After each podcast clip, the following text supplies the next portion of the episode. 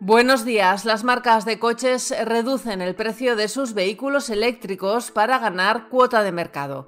Además, les hablamos de Telefónica y la posible desregulación del mercado de banda ancha fija. Y les desvelamos cuáles son los mejores meses para invertir en bolsa. Les hablamos además de la entrada de Magallanes en Sabadell, de la mudanza de SpaceX a Texas y de la ola de despidos que acometerá Cisco.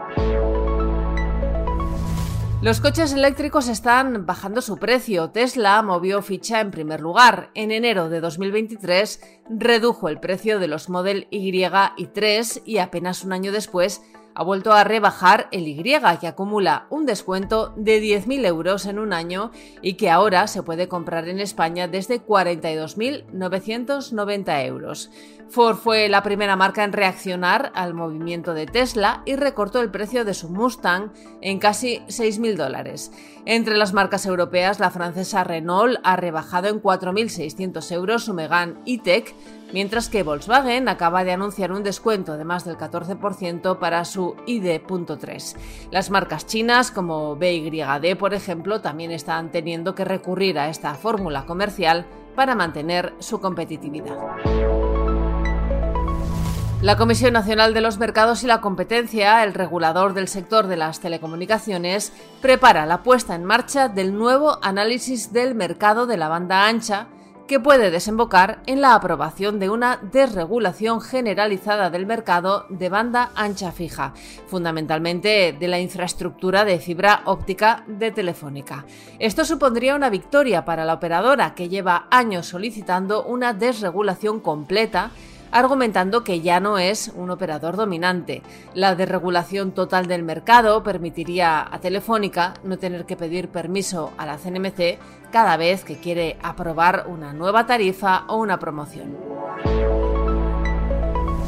Un informe de Citi confirma que los mejores retornos en bolsa se obtienen al comienzo de la primavera y al final de año, con el verano como un periodo de correcciones. Los dos mejores meses, según el Banco estadounidense, son abril y noviembre.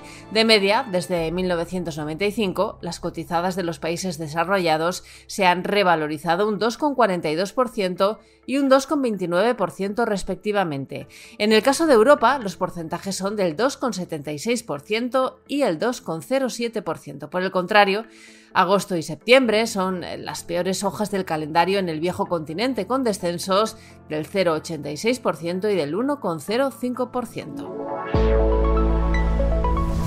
Hoy también les hablamos de la entrada del Fondo Magallanes en Sabadell. Iván Martín fundador y director de Magallanes, explica que Sabadell es el banco más solvente de todos los cotizados en España.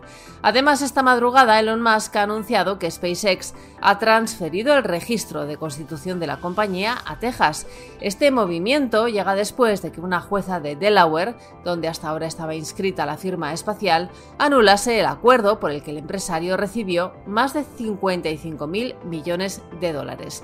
Y la compañía tecnológica Cisco ha anunciado que va a despedir a un 5% de su plantilla, unas 4.000 personas, tras divulgar sus resultados del último trimestre. Su beneficio y sus ingresos han caído. Hoy el ministro de Agricultura, Pesca y Alimentación, Luis Plana, se reúne con las organizaciones agrarias Asaja, COAG y UPA en Madrid después de nueve días de protestas sucesivas en las carreteras contractoradas y a pie. Además hay movilizaciones convocadas en el puerto de Castellón, en Zaragoza y en Murcia. Y el rey Felipe VI sancionará con su firma la reforma del artículo 49 de la Constitución, que el pasado 25 de enero quedó aprobada definitivamente para eliminar el término disminuidos en lo que supone la primera reforma social de la Carta Magna. Y en la bolsa el IBEX 35 cayó ayer un 0,09%, aunque eso sí logró sostener los 9.900 puntos.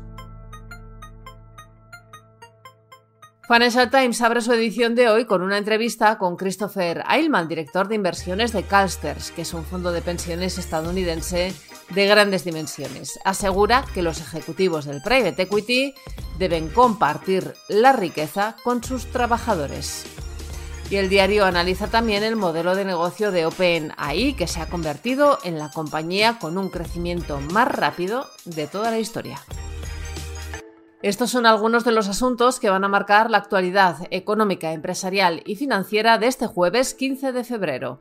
Soy Amayor Maichea y han escuchado La Primera de Expansión, un podcast editado por Tamara Vázquez y dirigido por Amparo Polo. Nos pueden seguir de lunes a viernes a través de expansión.com, de nuestras redes sociales y de las principales plataformas de podcast.